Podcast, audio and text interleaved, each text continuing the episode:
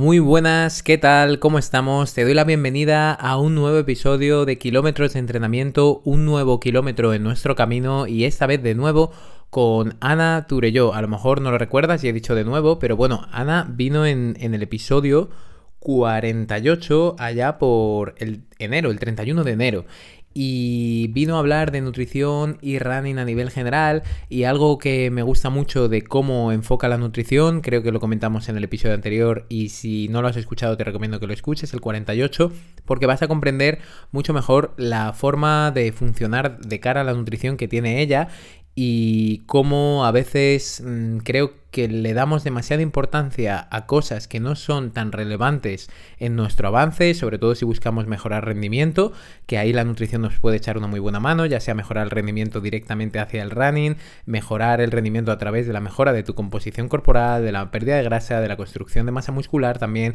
de muchas maneras la nutrición es una pieza clave. Pero como digo, creo que a veces damos demasiada importancia a cosas que pueden ser nimias y que no tenemos en cuenta, que hemos oído por ahí, sobre todo cuando hablamos de suplementación, y a veces eh, el enfoque quizás más sereno y más global de Ana puede hacerte pensar un poco más en cuáles son las cosas más importantes que te pueden hacer avanzar más, a lo mejor haciendo un poquito y cambiando cuatro cosas del día que estás haciendo a día de hoy, puedes avanzar mucho más que metiéndote a lo mejor en, temas de suplementación o en temas mucho más complejos o dietas muy estrictas.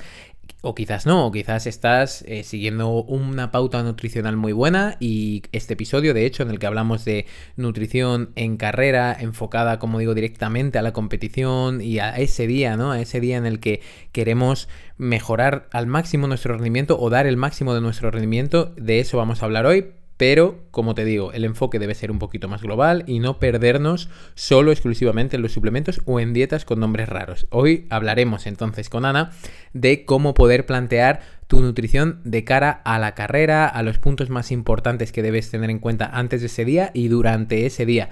Creo que aquí se cometen cantidad de errores. ¿Por qué lo creo? Porque he hablado con muchas personas, muchos deportistas o personas que empezaron a entrenar con nosotros y vemos que esto es algo que no se cumple. Estoy hablando de tema geles, de tema carbohidratos, del sodio, las sales minerales, el agua, muchos errores encuentro en este ámbito, así que creo que nos puede aclarar mucho.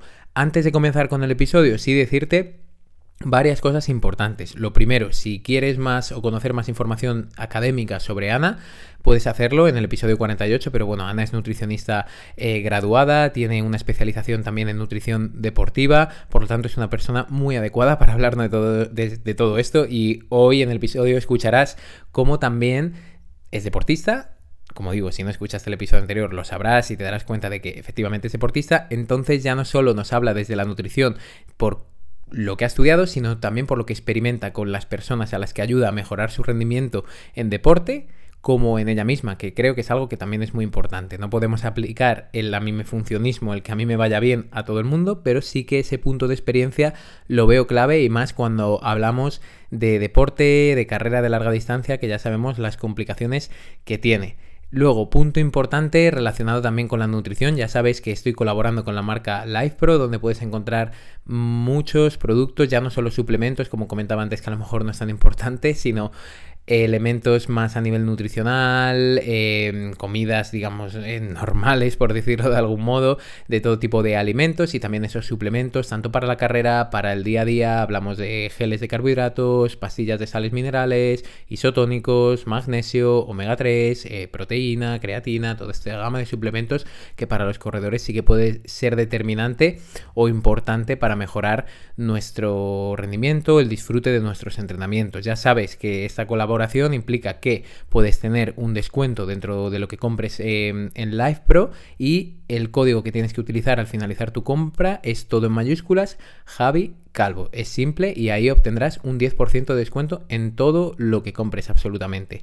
Y lo último, decirte que debajo en la descripción del episodio siempre tienes el link para poder reservar una sesión de valoración y ver si podemos ayudarte a nivel de entrenamiento de carrera, llevarte todo lo que sería la planificación y plantear tus objetivos de una manera más correcta, aplicando un poquito más de conocimiento, sabiendo cuáles son las cosas que tienes que hacer bien, qué son las cosas que venías haciendo quizás no en la forma más adecuada y poniendo, como digo, mucho conocimiento en todo el proceso de entrenamiento. Si quieres avanzar en esto que es la larga distancia, que sabemos que muchas veces tiene dificultades, tanto por falta de conocimiento, a lo mejor has tenido algún tipo de lesión, pues bueno, podemos ayudarte en ese sentido, tienes el link en la descripción del episodio. Y ahora sí, lo último, antes de dar paso a la entrevista con Ana, es que a ella la puedes encontrar en Instagram, también lo voy a dejar en la descripción del episodio el enlace, pero se llama The Happy Avocado, el abocado, el aguacate feliz, eh, traducido del inglés de Happy Avocado. Ahí la puedes encontrar. Y ahora sí, vamos a dar paso a la entrevista con Ana, espero que la disfrutes.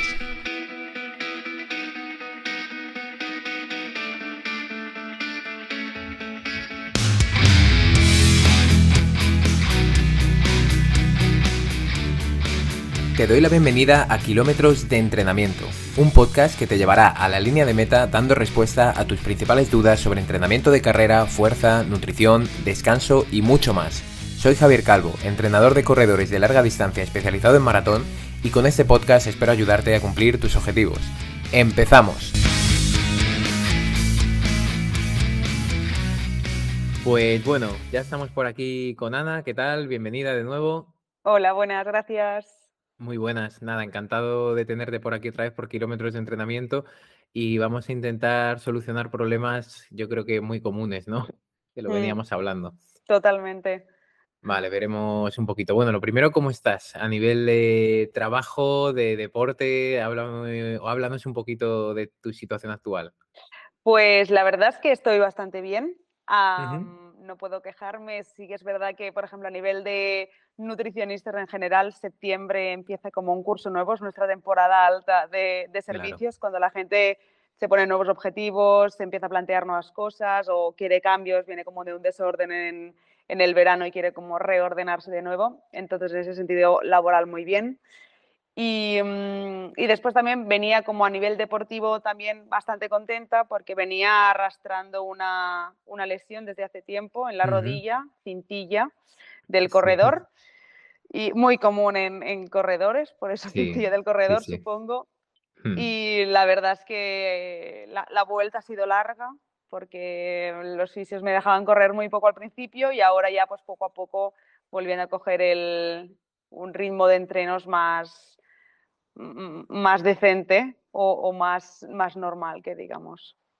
Vale, bien, bien. Eso, la verdad que cuando vuelves a correr ahora es que te dan ganas de llorar, ¿no? A veces, como bien, Sí, sí, sí, no, no, total. Y al principio también te desmotiva un poco porque dices, jope, mm, antes salía a correr y hacía unos tiempos o, o me notaba muy cómoda en algunos ritmos y ahora me cuesta mucho, mm, incluso ritmos más bajos, ¿no? Como readaptar el cuerpo otra vez a, a- a no, no tirar la toalla y decir, no, si tú eres lo que te gusta, primero empieza como a hacerlo de una forma más, pues eso, pues más poco a poco y luego por la constancia ya, ya llegarás a al ritmo de antes.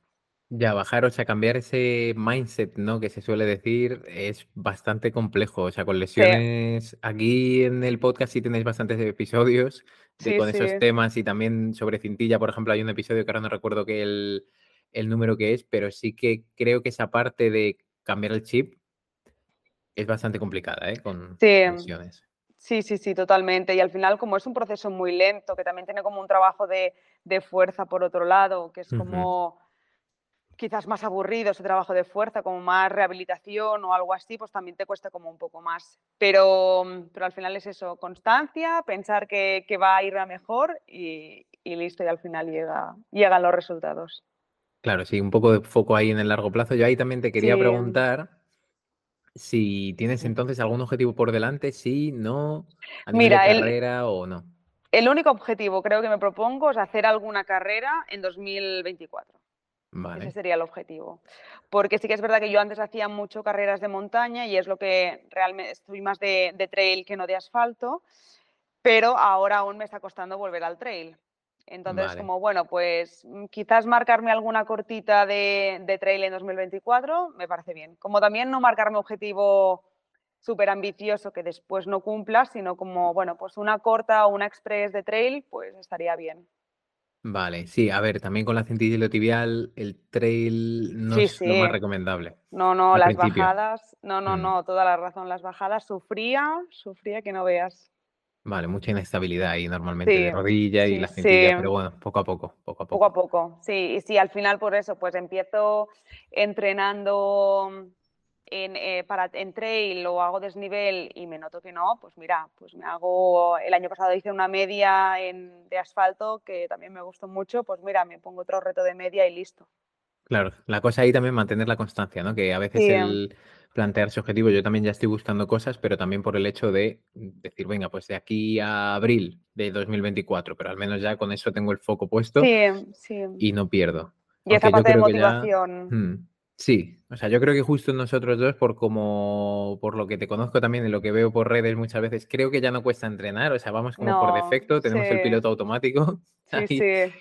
Pero, pero bueno, que siempre viene bien también tener ese objetivo para seguir. Sí, sí, total, o exigirte un poco más a veces, que puede salir como decir, vale, pues no, pues hago un trote ligero o venga, va, pues lo que te decía antes también, pues ayer hice series por primera vez en no sé cuánto tiempo y quizás pues yo no soy mucho de series y eso de sufrir tanto pues tampoco, tampoco es lo mío. Pero bueno, dices, va, pues me sacará un mejor rendimiento o me adaptaré, pues sí, es lo que toca, tenías que probar supongo también después de la lesión, es como tengo que ir a hacer esto, no voy a hacer un rodajito tranquilo mirando los pajaritos. Sí, sí. Vale.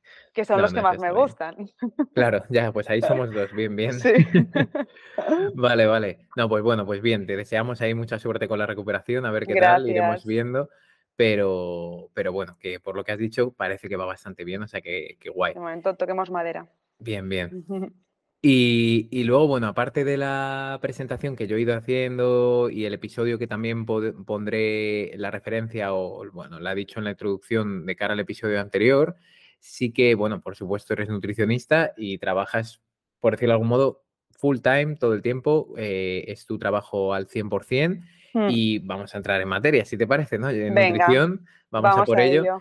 Y sí que la primera pregunta que quería hacerte, porque creo que con tu respuesta vamos a ayudar ya mucho directamente con ese primer punto y sentando esas bases, que es cuáles son las principales barreras que encuentras en la preparación de estrategia nutricional para deportistas. Sé que normalmente a lo mejor te, dedicas más a resistencia en general, pero hmm. bueno, ¿cuáles son esas barreras? Pues mira, primero de todo yo te diría el, desconocimiento o el sobreconocimiento. Es decir, mucha gente lee muchas cosas o, tiene creencias que realmente pues, no, son las que deberían y entonces esa, parte de reeducar en, las, rutinas que tiene esa persona eh, durante la carrera o durante los entrenos o antes del entreno, esto sería como una primera barrera. Vale. Ah, otra también es el tema de probar Mm, todo antes de la, de la, carrera. Es decir, en, carrera no se prueba nada. Y esto es algo que, creo que debemos dejar súper, súper claro, porque mm, si en carrera mm, probamos algo que nos sienta mal, encima probamos por primera vez, todo el trabajo que llevamos haciendo durante no sé cuántos meses no habrá servido para nada. Entonces, en los entrenos, hacer como esa parte de de probar toda la parte nutricional que muchas veces no se hace. Es como hacemos algo por inercia y quizás el día antes de o en el desayuno para una maratón, pues probamos una cosa que hemos mm, leído que el ganador de la maratón desayuna. Sí. ¿No? Como es esa parte también de, educar en la importancia de todo se prueba antes, igual que te entrenas, pues también tenemos que entrenar a la parte de, la digestión y la parte nutricional. Vale. O sea que esas principales barreras serían sobre todo el que no se introducen los entrenamientos, que hay falta, ¿no? De introducir esas, mm. esas pautas que luego van a formar parte de una estrategia o deberían formar parte de ir construyendo la estrategia, ¿no? Que es un poco también lo que vamos a ir desgranando hoy. Y eh, luego ese otro factor que, bueno, que ese yo creo que, que es normal y ocurre en todo. Mm, yo creo que sí, que a veces es sobre conocimiento y es también seleccionar qué es lo que es para ti, incluso de lo que estás escuchando mm. en este podcast ahora mismo, qué es para ti, qué no, eh, qué puedes coger, qué, en qué a lo mejor necesitas algo más de asesoramiento, por ejemplo. Sí, sí, sí. Ser mm. crítico también con la información que te llega, ¿no? Como saber quién, quién, quién, la está diciendo o, o qué conocimientos tiene, o también si es para una si lo está aplicando para una persona de unas características o para una persona que de otras, que sería, pues yo qué sé, un alto nivel o alto rendimiento o un corredor amateur que es su primera maratón, ¿no? Quizás los, o, la preparación va a ser distinta. Claro. Vale, sí, sí, o sea, yo creo que sí, porque a mí algunas personas, igual de las que escucháis el podcast, pues a veces me llegáis, esto es para mí, o me acuerdo con el que hice de la variabilidad, que era como más técnico, y alguna persona sí me preguntó, mi variabilidad es tanto, no sé qué, y yo, mm, ¿qué tengo que hacer? Y es como, nada, no, no es directamente para ti, sino intenta coger la información, ver si te sirve o no, y a partir de ahí actuamos y, y lo vemos. Vale, pues perfecto. Teniendo un poco esas dos barreras o esas principales barreras, ¿cómo sueles combatirlo? ¿Cómo lo sueles hacer? Pues con una, es decir, plantear, viendo también pues, el objetivo que tienen o, el problema que tienen, porque muchas veces lo que pasa también es que comen muy poco y entonces como intentar empezar a hacer esa educación nutricional o esa mm, adaptación nutricional a la hora de entrenar. Es decir, que nuestro sistema digestivo tolere el, el número o el gramo de hidratos de carbono que, que sea mm, necesario según las horas del entrenamiento, las horas de carrera. Entonces, mm, plantear pues, algunos entrenos que sean más largos para meter esa parte de, hidratos de carbono, meter geles, pues probar qué desayunar antes de, la carrera, pues probar las sales, probar mm, todo lo que es el tema de la hidratación, es decir, hacer como distintas pruebas en los entrenamientos que nos sirvan de cara a un ensayo para la, carrera que tengamos o, la prueba que tengamos.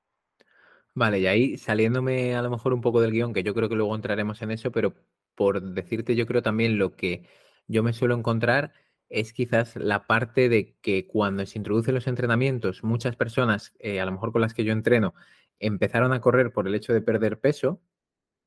Y esto a veces es una barrera grande, porque bueno, sí mm. que entraremos en eso, ¿no? Y estamos hablando como, entre comillas, de puro azúcar, y es, obviamente está muy mal visto.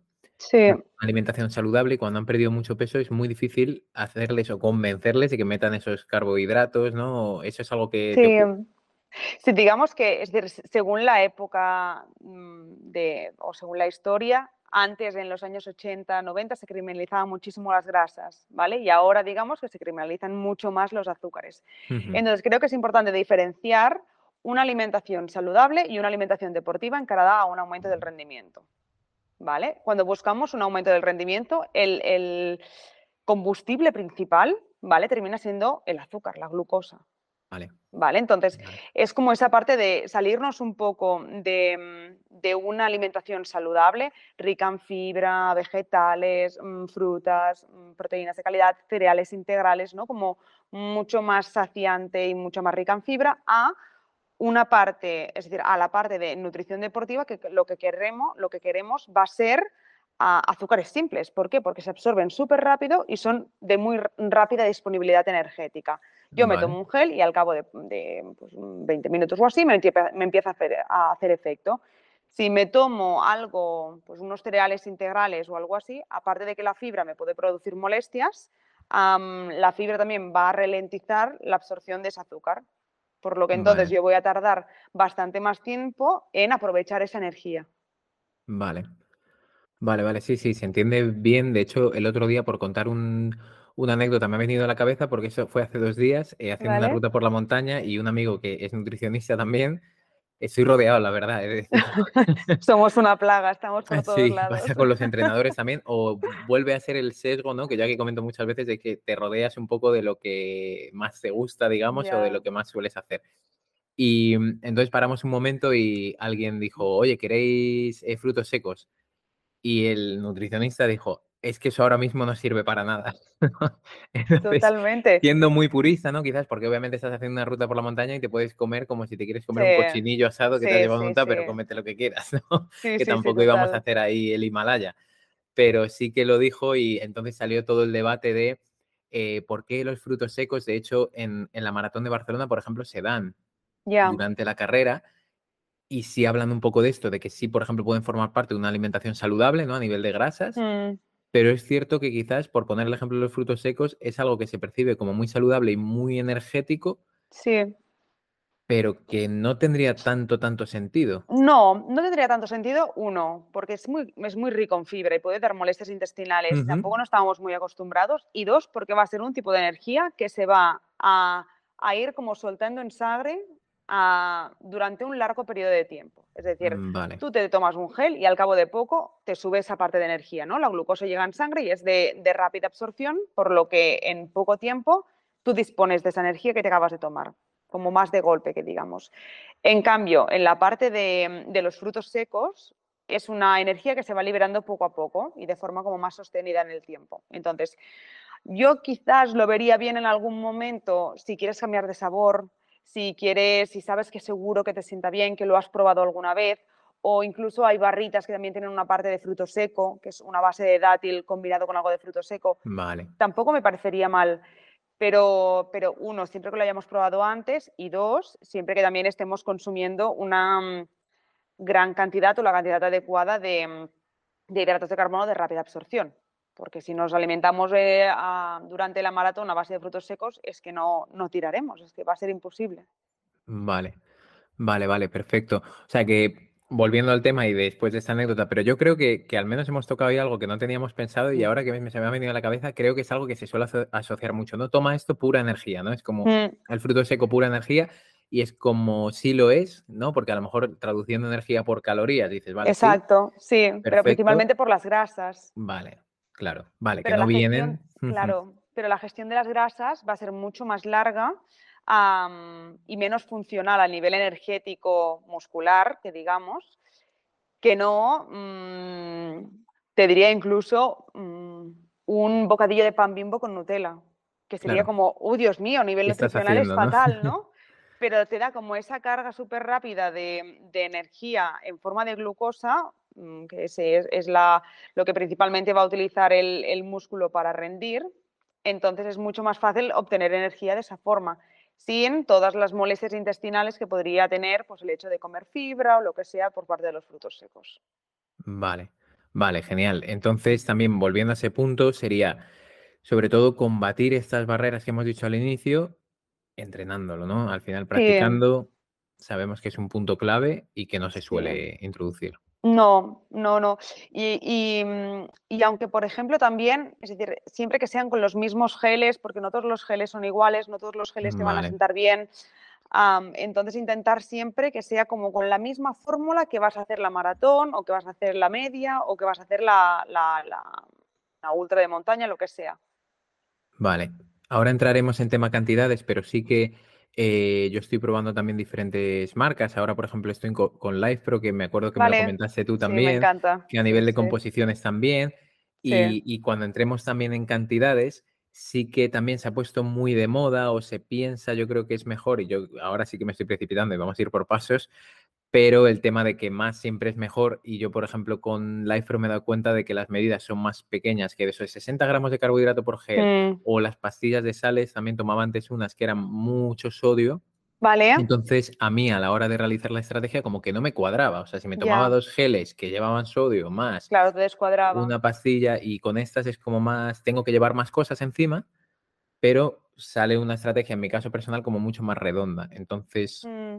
eso Sí, yo mm. creo que hay un punto, es decir, sí que es verdad que quizás más es mejor, es decir, más es mejor en el sentido de que si estamos partiendo de la base de que por lo general es muy poco lo que hacemos o lo que tomamos, entonces más o consumir un poco más siempre va a ser mejor. Ah, pero sí que es verdad que debemos, que debemos tener en cuenta las horas que, en la, que, que va a durar la, la, prueba que hagamos o el entreno que hagamos y lo que hemos ensayado, es decir, lo que sabemos que toleramos, porque quizás diríamos que a nivel digestivo podemos tolerar un máximo, máximo de 120 gramos de hidratos de carbono por hora, pero una persona tipo bastante entrenada y mm, es decir, que es muchísimo. Sí. Y también estando normal, es decir, como sin, actividad, también es lo que nuestro cuerpo tolera, ¿vale? Por hora. Como un, yo sé, pues no sé cuántos kilos de pasta, más no sé qué, más tal, pues mm, lo que mi cuerpo máximo puede tolerar son esos 120 gramos de hidrato de carbono vale. por hora. Entonces, claro, sumándole el estrés a nivel digestivo que supone el estar corriendo, ya vamos a reducir y si no hay esa parte de entreno ah, digestivo, yo ya le puedo meter hidratos, que quizás le estoy metiendo pues 80 gramos de hidratos, pero mi cuerpo no lo tolera porque tiene la sangre pues cubriendo la parte muscular y la parte digestiva pues no lo puede sostener. Claro, claro, claro, claro. Vale, pues en eso vamos a entrar en durante la carrera, que se nos queda ahí Vale. pendiente, ¿vale? Toda esa parte, que sí, he sido yo, eh, ahí en tonos mea culpa, he sido yo el que se ha precipitado, pero, pero vamos a entrar en esa parte, ¿vale? Ahora, porque sí que me parece interesante. Antes de eso, por supuesto, tenemos el antes de la carrera, qué deberíamos o qué podemos hacer, qué estrategias podemos seguir, y luego entraremos en durante. Entonces, mm, ¿cuáles son, crees, las claves, digamos, nutricionales previas a una carrera?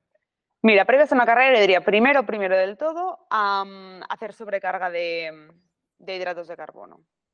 ¿Vale? Vale. ¿Por qué? Porque ah, lo que nos interesa a nivel de carrera es que en el momento de salir, ¿vale? En el momento de, mm, de la salida de la carrera o de empezar la, la carrera, nuestros depósitos de glucógeno, que va a ser la energía principal o, o- o la fuente principal de energía durante la carrera, estén llenos. ¿Cómo se consigue Vale. estén llenos? Pues durante los mm, tres días anteriores aumentar el, el consumo de hidratos de carbono por día. Vale. ¿Eso, alguna estrategia mejor en el sentido de cena, merienda, alguna cosa que digas, oye, pues ah, normalmente funciona mejor esto, no, depende también, supongo. Yo te diría hacer pequeñas, es decir, mm, varias comidas al día, porque por lo general cuando empezamos a aumentar la cantidad de hidratos de carbono, si los saturamos mucho en las comidas, la persona termina quedándose muy llena y como muy pesada, entonces eso tampoco lo queremos. Entonces es como ir añadiendo hidratos de carbono a lo largo del día, pues en el desayuno, hacer media mañana, hacer la comida y en el postre pues también meterle algo más de hidrato. Incluso mí lo que comentábamos antes, pues quizás yo en una mm, persona o en una alimentación saludable no, no recomendaría, pues yo que sé, abusar de la miel o de mermeladas, pero en estos casos que queremos sumar algo más de hidratos de carbono, pues se puede poner, ya se puedes comer un yogur con un poco de miel o con un poco de avena con miel, ¿no? Como sumar un poquito Vale. más. También todo lo que sea líquido siempre te va a llenar menos. Entonces, pues a media Vale. tarde te preparas un batido con unos copos de avena, con un plátano, mm, con un poquito, pues eso, de miel o de mermelada y así pues vamos a sumar un poquito más de hidratos de carbono sin que sea tan pesado. Sin cebarse, ¿no? Por decirlo de algún modo, como, claro, que yo creo que a veces también se confunde, y yo esto sí que siempre se lo digo, sobre todo cuando tienen pruebas muy grandes, es como lo de cebarte después. Todas esas sí, pizzas sí. y esas guarrerías que se hayan Sí, quedado en el tintero y si quieres comerte una pizza de donuts, pues después. No, Sí, no porque antes. de hecho también una cosa que debemos tener en cuenta antes y en las comidas generales a- a la que se vaya aproximando la prueba que queremos hacer es bajar la fibra y bajar las grasas. ¿Por qué? Vale. Para no saturar el sistema digestivo, porque son dos cosas que mm, requieren ah, más tiempo de digestión. Y como lo que queremos es que nuestra sangre vaya principalmente a la parte muscular, ¿no? que vaya a la contracción muscular y no tanto a la digestión, por eso también tomamos cosas muy simples de digerir, como los geles o así, que son como energía ya predigerida, que digamos, como energías muy simples, para, para no saturar el sistema digestivo y que realmente la sangre donde vaya sea al- a las piernas o, o al deporte que hagamos. Vale, vale. Sí, ¿Vale? porque ahí volviendo un poco al ejemplo de la pizza, yo es algo que no suelo recomendar por la cantidad de queso, que a mí Exacto, personalmente no me, no me sienta bien y digerirlo bastante Mm, me, queso, el tomate frito también puede ser que también te produzca un poco más de pesadez por la parte de la- del aceite como más, más cocinado. Ah, si también le sumas, pues yo qué sé, o el bacon o te haces una tostada antes con aguacate o un salmón o algo así, aunque quizás también como volviendo a la parte de antes, que son como cosas saludables, el aguacate, el salmón, quizás mm, días previos a una carrera reducir, o las legumbres, reducir la cantidad que consumimos ah, porque son mucho más ricos en grasas.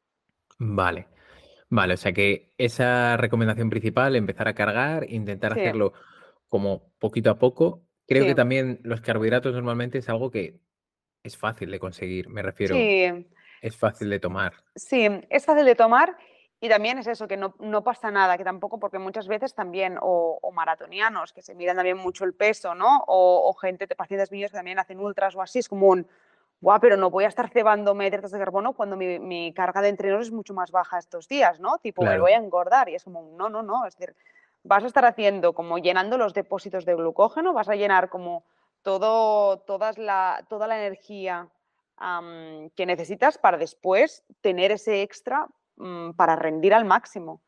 Es decir, es estrategia, es, es pura estrategia. vale, vale. Y, y en ese sentido, ¿alguna recomendación más de cara a la parte previa?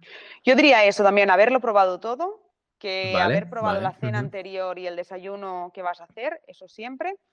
Y después también la parte de, sales y la parte de hidratación. Importante incluso antes de la carrera, como unas dos horas antes o así, consumir mm, medio litro de agua, es decir, hidratarnos bien. Yo por lo general en, verano o así también recomiendo mm, tomar una pastilla de sal antes de empezar para asegurarnos también mm, que, vamos a llegar bien a nivel de, de sales, ¿vale? Mm, y, poco más, diría, y eso, las comidas últimas que hagamos, tanto la cena como la comida, tanto la cena anterior como el desayuno, mm, que sean ricas en hidratos de carbono, moderadas en proteína y bajas en fibra y grasas.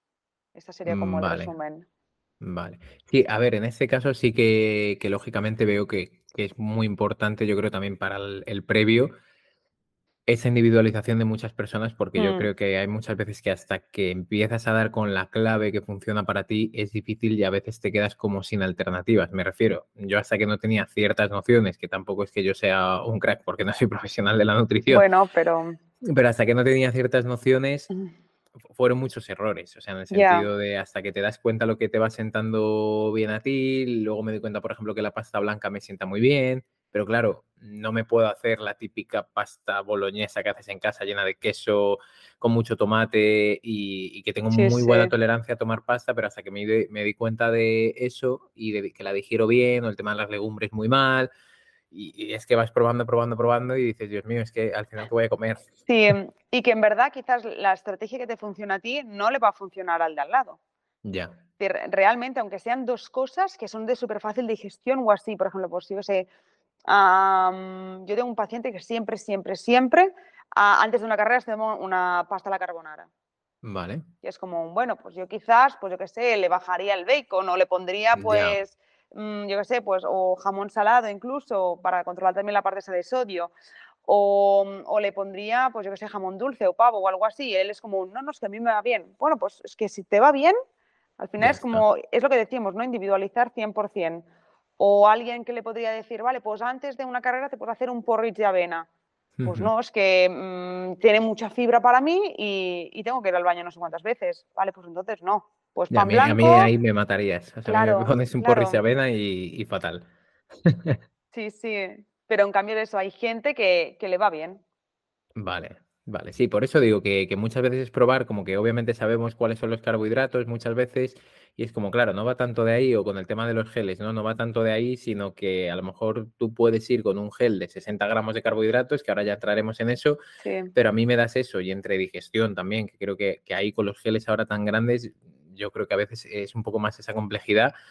Eh, de también poder digerirlos, pero intentar probarlos realmente y ver qué es lo que mejor te funciona, porque a lo mejor llevar cuatro geles más en el cinturón, que al fin y al cabo te caben, puede ir bien, en comparación con llevarte cuatro menos y, llevar como un, aporte demasiado alto. Sí, y que en verdad también es importante diferenciar un poco entre estas, estas opciones que nos dan las marcas de geles y todo eso, que algunas están más pensadas para bici, es decir, para ciclismo, y otras para, para tema de carrera. Es decir, en carrera hay mucho más movimiento intestinal, hay, mucho más peristaltismo, hay mucho, mucho más riesgo de molestias.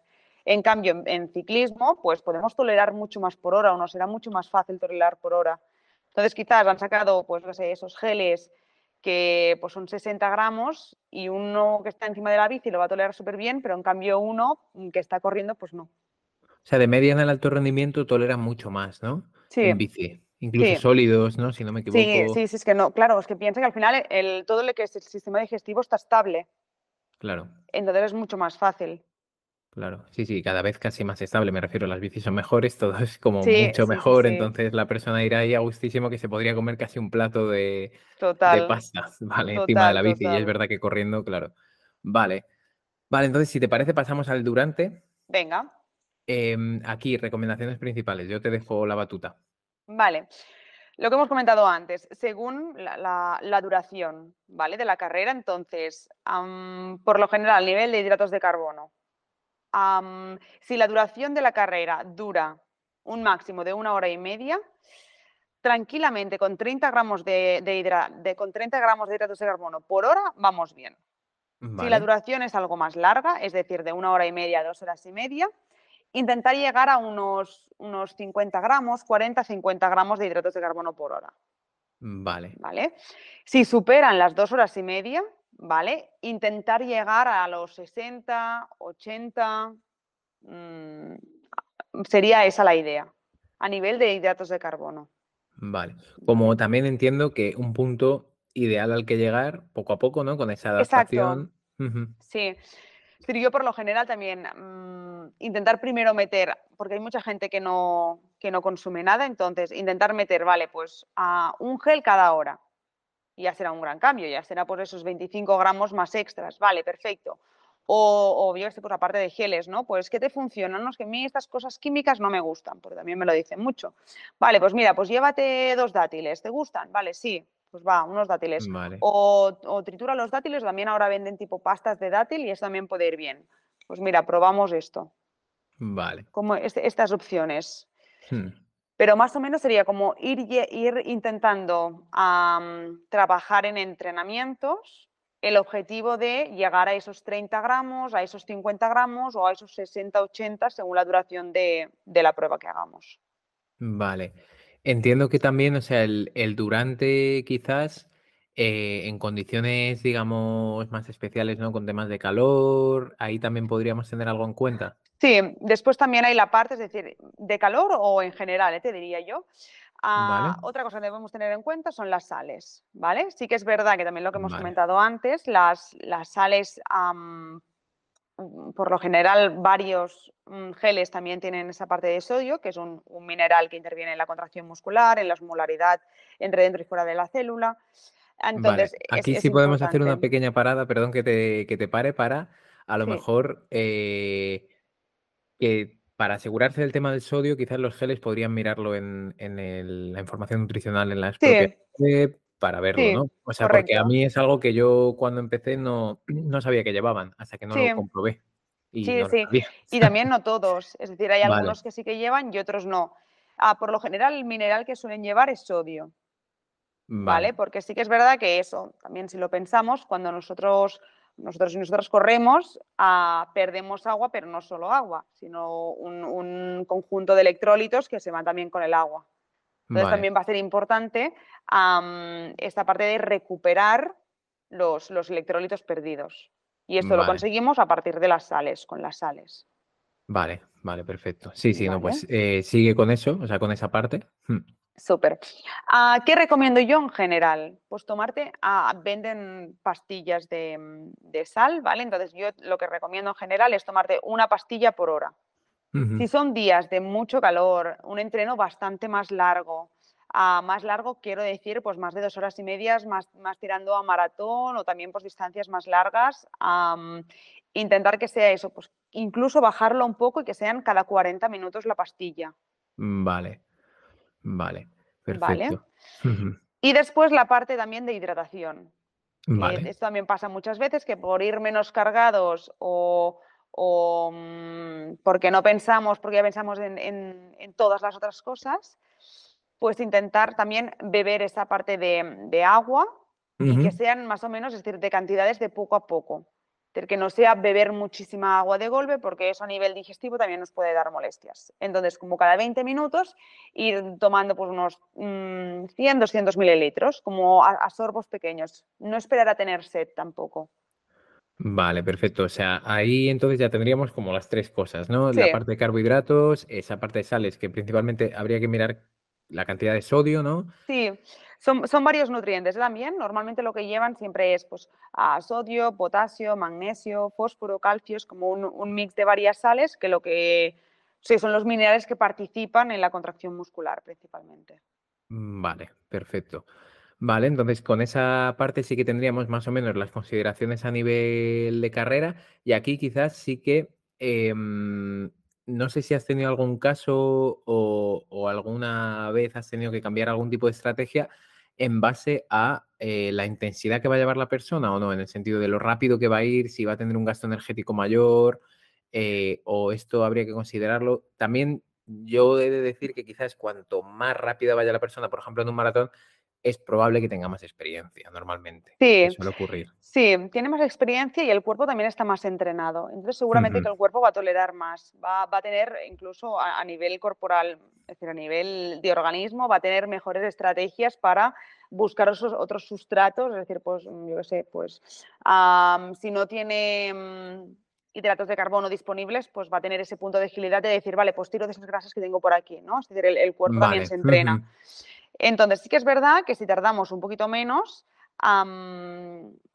pero la persona está entrenada, quizás, pues si los márgenes son, pues yo qué sé, 60-80, mm, pues aunque tarde menos tiempo, pues intentaremos llegar a esos 80 o intentaremos buscar esa parte más alta, porque ya tiene una tolerancia, ya, ya está entrenado, se ha entrenado a nivel digestivo y va a ser más fácil llegar a, esos requerimientos, aunque quizás el tiempo sea más corto.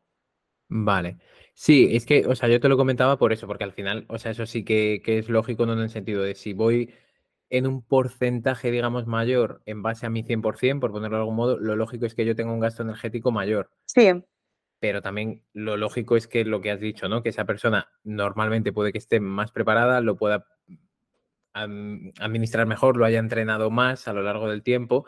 Y luego ahí lo que yo noto con corredores ya, sobre todo en maratón rápidos, es el tema del sólido. Es como, no, mm. imposible. La es lo más industriales posible, ¿no? En el sentido de todo lo más rápido posible. Sí, sí.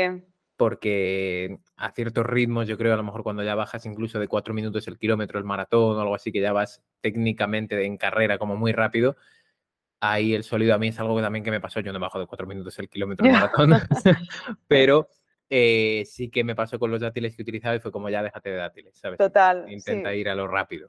Sí, y la verdad también es que a nivel de, es decir, que se utilizan por algo, porque a nivel de formulación están muy pensados. Entonces, ah, pues por ejemplo, otra cosa que también no, hemos comentado y también es interesante comentar, que es que muchas veces los, los, ah, ¿cómo se llaman? los geles o, este tipo de, productos encarados más a carreras o, a, deportistas, no tienen un único tipo de hidrato de carbono, ¿vale? Sino que tienen varios. ¿Por qué? Por lo general tienen como una relación de glucosa-fructosa, ¿vale? ¿Por qué? Porque al final lo que no queremos es saturar los receptores de los hidratos de carbono. Si, por ejemplo, fuera 100% glucosa, cuando llegara toda la cantidad de, glucosa a nivel intestinal, pues el intestino se saturaría porque no tiene suficientes receptores. Vale. ¿Vale? A la hora de, absorción. En cambio, si por ejemplo hacemos glucosa fructosa, ah, se reparten la responsabilidad de, absorción entre distintos ah, receptores, entonces es mucho más fácil que ese gel o esas cantidades se toleren ah, adecuadamente. Vale, perfecto. Y ahí a lo mejor ya pregunta también para pillarte. Eh, ahora se ven muchas composiciones también con maltodextrina, ¿puede ser? Sí, sí, sí, sí. la ¿Qué composición suele ser esta? O sea, maltodextrina y glucosa o no? Es que la maltodextrina es, es, más, es más compleja, no es tan simple. Entonces, es un, que también nos, interesa, ¿no? Es un, tipo de, gluco, bueno, de, hidrato de carbono más complejo, por lo que tiene que partirse en dos y después poder absorberse. Entonces, para poder absorber, eso, eso lo que va a hacer va, va a ser que si, por ejemplo, se combina con glucosa y con fructosa, pues que la fructosa se absorba en un momento, la glucosa se absorba en un momento y la maltodextrina eh, tardará un ratito más en absorberse. Esto lo que nos dará es una absorción un poco más larga, es decir, vamos a tener energía durante más tiempo. No va a ser un pico de absorción como un subidón y listo, sino que va a ser como mm, si abre la compuerta, se absorbe la glucosa fructosa o la fructosa, por ejemplo, y después la maltodextrina tarda un poquito más. Y eso también nos interesa, como para no saturar tanto ese momento de absorción. Vale. Mejor la tolerancia. Yo no recuerdo en los que he visto, pero sí que he empezado a verlo más. Mm. maltodextrina, eh, dextrosa incluso. Y lo que no sé es que no recuerdo con qué lo suelen combinar, no me acuerdo si es maltodextrina y glucosa o... Seguramente será con un azúcar más simple. Más simple, ¿no? Sí, entonces el simple que se absorba rápidamente, que va a ser como esa primera fase de, energía y después la otra nos lo va a dar poco a poco y así en el momento de absorción no se satura tanto. Vale. Es sobre todo por eso. Vale, perfecto. No, sí que me había parecido curioso porque esto O sea, es algo que, que, además, que parece ya, esto va a ser una frase como, como de abuelillo en mi caso, pero que es algo que está cambiando mucho en muy poco tiempo, o sea, en los últimos años, porque yo me acuerdo, eh, me acuerdo, por eso digo que iba a ser de abuelillo, me acuerdo antaño, pero sí que para la primera maratón que hice, que fue en 2014, eh, era, todo era glucosa fructosa, glucosa fructosa. Y para nada encontrabas un gel con maltodextrina, mm. por ejemplo. También la fructosa da muchos problemas intestinales. Vale. Es decir, los que estos, es verdad, los receptores de glucosa, digamos que son inferiores, es decir, tenemos menos receptores de, de fructosa. Entonces, se puede saturar muy rápido. Por lo que, pues, por ejemplo, hay muchas marcas que ya no utilizan la parte, que no utilizan fructosa, sino que utilizan por eso a, yo sé, pues ciclodextrina y mm, y, glucosa. De hecho, por ejemplo, ya que hablábamos antes de LifePro, LifePro tiene unos geles que tienen fructosa y otros que no tienen fructosa. Vale. Por esa parte de que hay mucha gente que tiene ese punto de intolerancia o de que no le sienta bien ese, mm, quizás un gel sí que lo tolera, pero durante una maratón tomar este tipo de geles que también tienen fructosa no lo va a tolerar. O sea que incluso puede ser recomendable jugar con ellos. Un poco si todos te sientan bien, decir, oye, pues voy con alguno que tiene eh, fructosa, con otro que tiene glucosa. Vale. Exacto. Así no saturamos receptores, que digamos, de absorción. Vale. Vale, joder, pues esto sí que yo creo que es bastante interesante y un punto que yo mm. creo que no se tiene muy en cuenta. vale, o sea que perfecto. Y llegando ya este durante la carrera, hemos ya llegado a la meta y todo, pero a mí sí me gustaría preguntarte si no seguimos estas pautas, ¿qué problemas puede haber? Porque, eh, bueno, hace poco yo tuve en caso con un corredor que, bueno, que fue incluso, una vez me lo contó, fue incluso peligroso. Eh, por lo que pudo, yo creo, haber pasado y por lo que creo que podría llegar a haber pasado, que ahora vas a comentar el problema que yo creo que era y ahora te lo comentaré. Eh, te diré, era ese, lo que creo que ocurrió. Mm, y, qué problemas podemos tener en carrera si no seguimos principalmente esas pautas o en entrenamientos, que creo que a veces solo pensamos que el problema lo vamos a tener en, hmm. carrera y a veces en entrenamiento puede ser incluso más peligroso por si estamos solos o en un sitio apartado, lo que sea. Te diría que lo menos preocupante sería la bajada del rendimiento. Es decir, mm, si no consumimos suficientes hidratos de carbono, si no tenemos pues, suficiente combustible a lo largo del entreno, quizás nos marcamos pues, unos objetivos que nos va a ser imposible llegar a lograrlos porque no tenemos suficiente combustible. Entonces el rendimiento baja, aparece la fatiga, todo eso. ¿vale? Entonces, eso sería como el, el principal Mm, problema, que digamos, ¿vale? La bajada de rendimiento y el menos importante. ¿Qué pasa? Eh, mm, yendo como de menos a más, ¿o qué puede pasar más? Pues, por ejemplo, los problemas intestinales. Si no ha habido una buena educación en el caso de, adaptación a, la, nutricional, una educación nutricional a, la hora de pues, probar en entrenos, si estamos probando unos geles que no habíamos probado nunca, ¿no? pues nos puede dar esos problemas intestinales que, creo que también tuviste en la, en la primera, en la primera maratón o en no, sé, qué carrera, que fue como, claro, es decir, si no entrenamos esa parte, el sistema digestivo es muy fácil que se sature, porque mm. le estamos, este, nos estamos sometiendo el cuerpo a un estrés muy grande y al sistema digestivo es como no puede dedicarse mm, toda la energía que tendría, pues estamos en tolerar pues todo lo que le estamos dando en carrera. Yo fui por desayunar demasiado y pasta fue por desayunar una pasta que no había comido en mi vida. Por eso, pues ahí está, es que es como lo, que comentábamos antes, ¿no? es, mm, mm, problemas intestinales por no haber probado muchas de las cosas que vamos a hacer en carrera antes. Vale. Este sería uno de los problemas. después, hay otros dos que están como medio relacionados, que sería la hiponatremia y la deshidratación. ¿Vale? Es decir, la hiponatremia es cuando, y, pasa muchas veces, ¿no? De decir, vale, me tengo que hidratar, bebo mucha agua, mucha agua, mucha agua, porque estoy sudando mucho, pero me olvido de toda la parte de las sales que hemos comentado antes. Vale, esta era la que te he comentado, que claro, le mi corredor. Y es, es decir, las consecuencias pueden llegar a ser muy chungas. Pero, mm, es decir, muy mal de, de, pérdida de conocimiento, de que los músculos no responden. De hecho, hay un vídeo que se hizo muy famoso de que estaban a punto de cruzar la meta y el hermano vino y lo, ayudó como a cruzar y todo el mundo, ¡buah, está deshidratado! o la pájara o no sé qué, y es como, no, no, no, yo creo que esto es hiponatremia casi seguro, es decir, que, que el cuerpo no responde. Vale. ¿Y eso se debe principalmente a un exceso de hidratación? Exacto, un exceso de hidratación y por lo tanto hay poco sodio en sangre.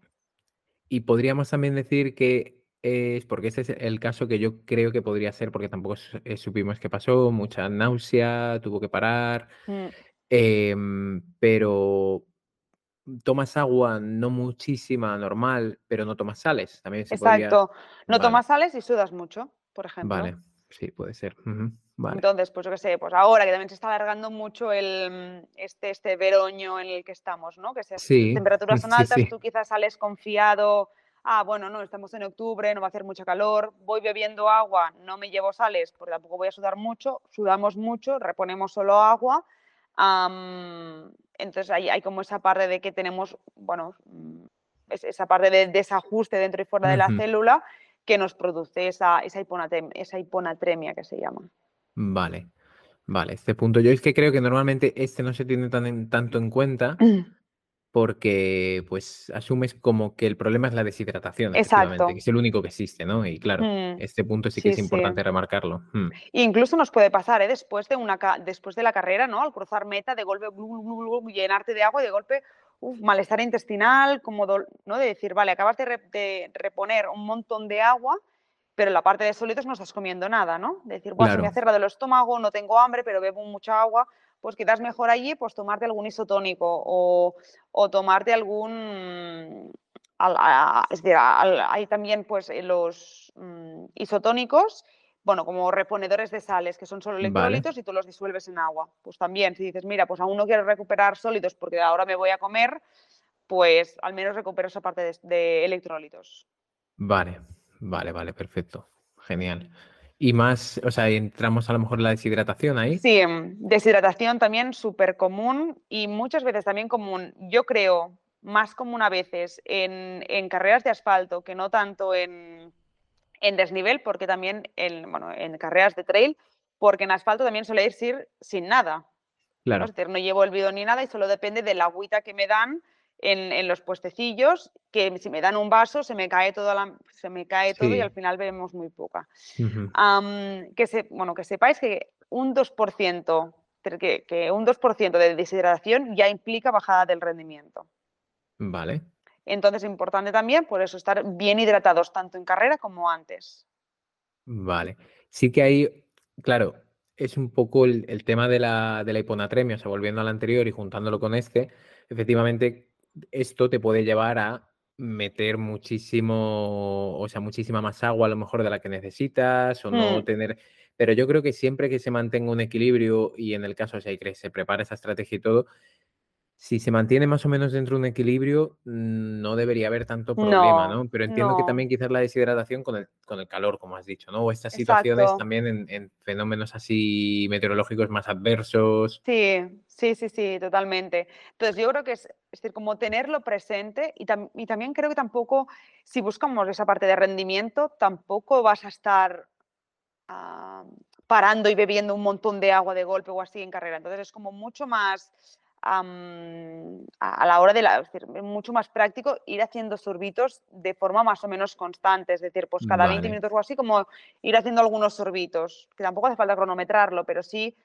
no tener esa sensación de sed constante, porque entonces nos estaremos yendo a esa parte de deshidratación y, y- y no, no es interesante. vale, ¿Vale? Y ya por último también comentar otra opción que también es muy común, más tirando maratón o, carreras que son más largas, quizás en, en una media no tanto, pero carreras que son más largas o que implican más desnivel o así, que serían las rampas. Vale, ¿Vale? Las vale. rampas vienen tanto por la, aunque nos pensemos que es el potasio, ¿no? Oh, tengo que Sí, tomar los, potasio. sí. Exacto, Siempre se ha pues dicho con, con calambres, o sea, sí, rampas, calambres, con todo esto siempre se ha dicho que, que era solo de, de- efectivamente de potasio, tal. Mm, Sí. Entonces, yo creo que es más como algo más general a nivel de muchos otros minerales, también pues como el magnesio, el calcio, obviamente también la relación entre sodio y potasio, no solo en carreras, sino por eso la importancia de las sales, sino también en nuestra alimentación Vale, a, a lo largo del, de- de- del día a día. Am, otra parte también sería una incorrecta deshidratación, hay una correcta hidratación, es decir, la parte de estar deshidratados también va a fomentar que tengamos más riesgo de sufrir calambres. Y después también la falta de entrenamiento, de entrenamiento de fuerza. Es decir, las piernas, pongámosle que a las mm, tres horas y media están muy fatigadas, a nivel muscular están muy fatigado y al final mm, los calambres es un, incorrecto, una incorrecta contracción muscular. Entonces, claro, pues lo, que pasa es que cuando está tan fatigado el músculo, mm, se debilita y entonces pues las señales no terminan llegando como deberían y puede producir también ese, aumento del riesgo de calambres. Entonces, ya no solo la parte del potasio, sino pues mm, la parte de alimentación en general, de, la suplementación de, mm, de las pastillas en carrera, más la hidratación, más la parte de trabajo de fuerza previo a la carrera. Vale. O sea, es que aquí en este sentido sí que yo, por ejemplo, y no sé si fue también para un episodio, lo miraré, sí que investigué bastante pero es que entiendo que son estudios que son muy complejos. O sea, me refiero, es muy difícil discernir entre, oye, es el magnesio solo, es el potasio exclusivamente, o es solo el entrenamiento de fuerza, cómo estaban entrenadas esas personas, ¿no? Eh, hablaban también que yo eso sí, por ejemplo, lo he notado en mis propias carnes, pero ¿de dónde viene? O sea, es, por ejemplo, eh, si te motivas mucho y tienes una activación nerviosa muy alta, en ciertos determinados que te animan, tal, todos sabemos, se nos pone la piel de gallina, buah, eso lo asociaban algunos estudios, pero claro, es que me he emocionado y tengo una activación nerviosa muy alta sumada a un déficit, por ejemplo, de magnesio y entonces tengo el calambre. Es que son tantas cosas o pueden llegar a ser tantas cosas. Entonces yo creo que al final también es un punto de, no de simplificarlo, pero decir, vale, ¿qué está en mi mano y qué puedo yo ir controlando? ¿no? Entonces, como, vale, pues yo estoy llevando bien la nutrición o, o quizás una persona es más propensa pues yo que sé, a nivel de código genético quizás es más propensa a tener calambres. No, no, lo, no lo sé, ¿eh? pero hay como muchos puntos a, tener en cuenta. Entonces, si lo que más o menos está en mi mano, yo lo estoy llevando o me lo estoy, mm, no sé, lo estoy haciendo lo mejor posible, mm, ya está. Vale. Vale, no, sí, por eso digo que, aquí, en este caso en concreto, me costó encontrar un enfoque, porque igual, pues eso, y si vas mucho más rápido de lo que puedes permitirte, mm. pues entiendo que ese desbalance llegará antes, esa fatiga aparecerá antes, eh, a nivel de minerales igual estás mucho más bajo, entonces, ¿qué es? ¿No? Pues, pues si cuidamos o intentamos efectivamente cuidar todo lo que esté en nuestra mano, mejor. Que luego se ocurre, pues bueno, sí, tener ciertas estrategias y todo, pero al final es así, claro, intentar cuidar todo lo que podamos tener en, nuestras manos, claro. 100%, vale, 100%. Vale, perfecto. Eh, en cuanto a esto, o sea, mm, del tema mm, de, los problemas que podemos tener en carrera, estos serían quizás los principales, ¿no? Sí. Vale. Yo diría, es decir, yo mm, sí, diría que sí. Vale. En mi opinión serían estos. Vale, y si te parece, yo creo que más o menos bueno, más o menos no, hemos dado bastantes claves a nivel tanto del previo como durante. Eh, ¿Algún punto importante que quieras remarcar antes de cerrar, digamos, el, episodio y todas las pautas? Yo, mm, bueno, volvería a repetir lo que también he, comentado al principio, que es probarlo todo siempre, es decir, mm, definir una estrategia nutricional, probarla en entrenos, ver qué funciona, ver qué te funciona a ti y después que sea lo que implementes en carrera. Vale.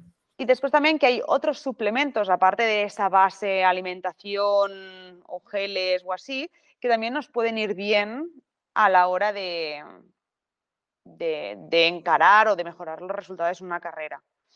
Por ejemplo, si estamos entrenando mucho, si nos estamos preparando por algún reto importante, si nos notamos fatigados, que no terminamos de recuperar bien o que volvemos al día siguiente al entreno y hay como ese punto constante de fatiga pues aunque la creatina la hayamos asociado más con, deportes de fuerza, por ejemplo, la creatina también nos ayuda mucho a recuperar el glucógeno muscular después de, los entrenamientos en carrera, después de los entrenamientos en resistencia. Entonces, lo que va a permitir es mm, que, esos depósitos de energía no sean mucho más fácil recuperarlos después de cada entreno. Digamos que es, mm, abre mucho más las puertas y entonces pues, se puede recuperar más fácil. Vale. Claro, eso con, la creatina lo había escuchado con el famoso vídeo este de Djokovic, que no sé si lo has visto, que sale gritando creatina, creatina, ah, durante un partido. Y, salió, salía eso, ¿no? Que, mm. que, en todo caso, como mucho decían que podía, pues, hacer que durante, mientras tomaba el glucógeno, digamos, tuvieras esas ventanas más abiertas, por decirlo Sí, pero yo lo veo muy... No, exagerado, exagerado. Sí, exagerado, porque también deciros también que la creatina es acumulativa. Es decir, que se tiene que tomar cada día y al final los depósitos pues están llenos, que ha hecho un super partido y lo ha quemado todo. Pues antes le diría, pues yo qué sé, tomate cafeína o tomate hidratos o algo así, ¿no? Que no que actúe más rápido, ¿no? Sí. Claro. Vale, vale, Sí, vale. sí, sí. Claro, al final la creatina es acumulativa, que te vas a tomar una carga para, bueno, no lo sé, no lo veo muy... No, o sea, yo vi como que pues siempre opiniones Sí, que vas sí, viendo y sí. como, no, no sirve para nada, y luego uno rebatiendo, bueno, depende, ¿sabes? Entonces, pero ahora es lo, es lo mismo, porque al final pues siempre hacemos referencia a, a diferentes estudios y es como, vale, pero es que Mm, esos estudios yo creo que están para guiarnos un poco, pero es que a lo mejor, o sea, ahí tendría que salir el entrenador, bueno, el nutricionista de Djokovic y decir, esto, esto y esto. Y ya exacto, está. Y a Djokovic, pues da igual, aunque fuera no, es psicológico y se lo damos porque él cree que le ayuda. Pues perfecto. exacto. Sí, sí, sí. Viva el está. placebo, sí, sí. Sí, sí, por eso, que a lo mejor se lo dan en ese plan, le han contado una historia y ya él tan contento se lo toma y le funciona como si efectivamente fuera cafeína o vete a Sí, saber sí, si le están dando cafeína en vez de creatina. Ya O sea, también.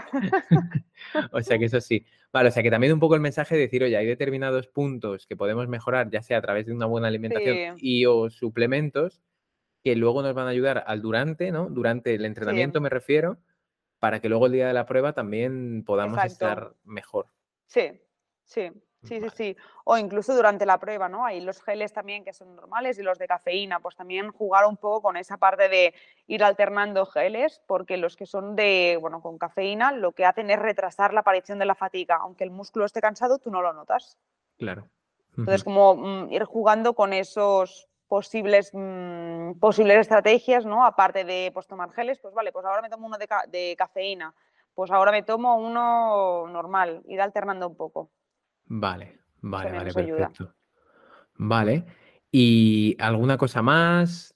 Mm, pero, bueno, te diría también, hay, otros bueno, suplementos que también pueden ser interesantes, como por ejemplo si tenemos muchos problemas intestinales, que no toleramos muchas cosas, la glutamina puede ayudarnos, Vale, que lo que hace es regenerar un poco la, la mucosa intestinal y hace que, mm, que sea, pues, que, que filtre mejor todo lo que, lo que estamos ingiriendo y que por lo tanto pues, actúe mejor, los receptores estén como más activos, todo eso que vale. digamos.